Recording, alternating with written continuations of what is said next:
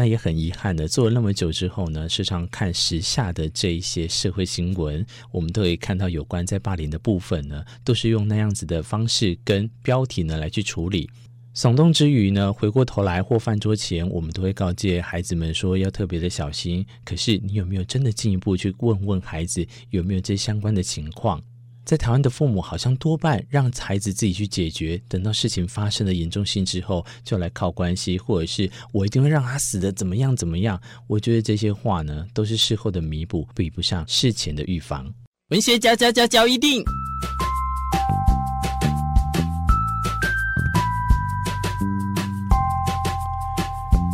欢迎收听文学交一定。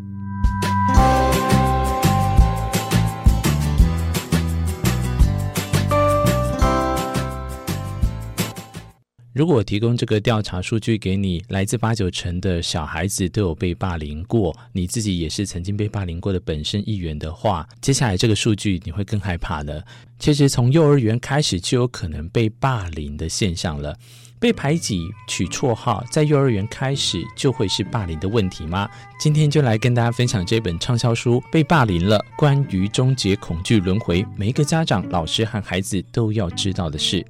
大家好，我是文角主持人明志。今天要来跟大家分享的是有关于作家凯利·古德曼在这本书里面呢，曾经受过专访当中就表示了，在学龄前的孩子也有可能被霸凌的问题。其实好像想一想，在台湾也有可能会遇到诶，因为像现在小孩子越早越容易接触到 3C 的情况下，行为跟想法其实都会相对的超龄，霸凌和被霸凌者的年龄就会逐渐的往下调。很多大人也许会疑惑。这个年纪的孩子真的会霸凌别人吗？事实上，许多国内外的研究也都指出啊，两岁的孩子已经会和他人互动，三到四岁的时候呢，便会开始对团体产生兴趣。另外，也有希望有同伴的情况下，期待得到同侪的认同或是支持。如果长期受到同侪的排挤啊、肢体伤害等不当的行为，都有可能会让孩子们心理的健康受伤，等同于被霸凌。然而，在幼儿之间的打闹吵架，常常就会被我们视为是正常的啊，因为可能是一时的情绪。但有时候，父母也可能因为孩子的表达能力有限，轻忽了事情的严重性哦，错过了处理问题或关心孩子感受的时机，就会产生我们常常打开社会新闻案件当中看到的幼儿园就有类似像被霸凌的情况下，但是呢，父母都是一问三不知，等过一阵子，小孩子呕才之后，他们才用非常恐的是，你是不是被老师打，用这样的方式来直接去处理问题而上新闻版面。虽然目前探讨校园霸凌问题仍然以学龄孩子或者是青少年为主要对象，但是幼儿霸凌的问题是不是也应该开始好好的去了解一下？在身为父母的你。其实孩子被霸凌是有迹可循的，家长可以多加留意，就能适时的帮助我们的孩子。首先要判断的是，到底是在打闹还是霸凌。根据国际的教育心理评论期刊啊，它就同整构成幼儿霸凌的三要素。第一个是出于故意造成对方伤害的目的，做出挑衅或者是攻击性的行为；第二个是长期且重复的发生类似行为；第三，则是行为进行的当下，在两者之间属于强欺弱。或者是权力上不对等的情境下发生，所以作家古德曼呢，他其实就建议父母，若有孩子被霸凌的疑虑，就应该先观察、先了解，再涉入处理。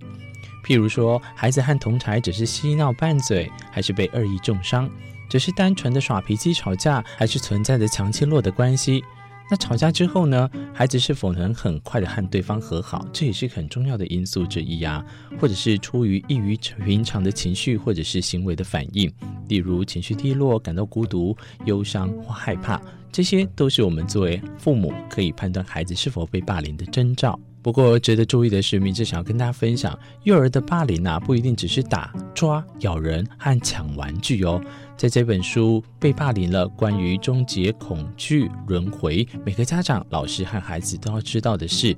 延伸出来的美国幼儿教育协会一篇研究也指出了，随着孩龄年纪增长，情绪、社交和表达能力都变好的情况下，幼儿霸凌也会从肢体攻击转型为语言和关系的霸凌。我在分享加拿大霸凌防治网络的研究报告，来跟大家分享语言霸凌啊，包括取绰号、试图造成他人心理伤害的嘲笑、侮辱或者是威胁；关系霸凌呢，则是在团体中排挤同侪，譬如说你不可以跟我们玩，或者另外一种我不要跟你当朋友了。这些无形的霸凌行为啊，难以被量化，是否被霸凌的具体证据，却会在幼儿当中的心里啊留下了阴影。为什么今天我会特别把这本书拿出来跟大家分享呢？我认为越小的孩子呢，越早受到霸凌的话，心理伤害其实是非常难以抹灭的。即使已经不再被霸凌，仍有可能影响孩子的生活和身心状态，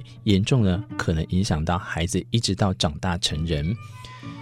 记得曾经在家福中心啊，长达有六七年时间在做客服的志工，那也很遗憾的，做了那么久之后呢，时常看时下的这一些社会新闻，我们都可以看到有关在霸凌的部分呢，都是用那样子的方式跟标题呢来去处理，耸动之余呢，回过头来或饭桌前，我们都会告诫孩子们说要特别的小心。可是你有没有真的进一步去问问孩子有没有这相关的情况？在台湾的父母好像多半让孩子自己去解决，等到事情发生的严重性之后，就来靠关系，或者是我一定会让他死的怎么样怎么样。我觉得这些话呢，都是事后的弥补，比不上事前的预防。所以接下来，明师就要告诉你如何坚定地对抗霸凌。在这一本书里面啊，也有教孩子这三个重点。首先，我们从美国儿童心理医师艾米丽·艾德伦的文章来解释，面对霸凌，如果只是长期的逃避，不会抵抗的话，会逐渐消耗孩子的自信和自尊。所以，面对霸凌的时候，有三个重点：第一个，停止动作，先深呼吸，平复情绪，再说话；第二个是思考。采取任何的回应之前呢，先数到五，想想现在自己是什么感受，要跟对方说什么。第三个则是回应，平静但明确、严肃地告诉对方，刚刚那样的行为其实让我很不舒服。或许听到现在这里呢，你会觉得说，孩子的年纪还小嘛，还没有发展足够的自律能力，或者是天生气质内向害羞，仍然可以透过练习。其实你不妨可以在家里玩角色扮演啊，演练面对霸凌者的应对进退，孩子在过程当中也就能慢慢学习以坚定的态度面对霸凌的恐惧，保护自己。今天的文学角一定，我是明志，非常感谢跟大家一起来分享，在这本书来探讨主题是有关霸凌。其实霸凌无法预防，不过呢，对于家长现在正在收听的你们是非常至关重要。如果孩子不幸被霸凌，家长也要以孩子的感受为第一优先，尽可能不要加入自己的情绪或乱贴标签。非常感谢这位来自刘英奇的分享，也希望呢能在面对挑战的过程中，也要让孩子学习面对恐惧，进而解决问题。今天分享的这本书来自作家凯利古德曼所著作的《被霸凌了：关于终结恐惧轮回》，每个家长、老师和孩子都要知道的事。感谢你的收听，我们下一集再相会，拜拜。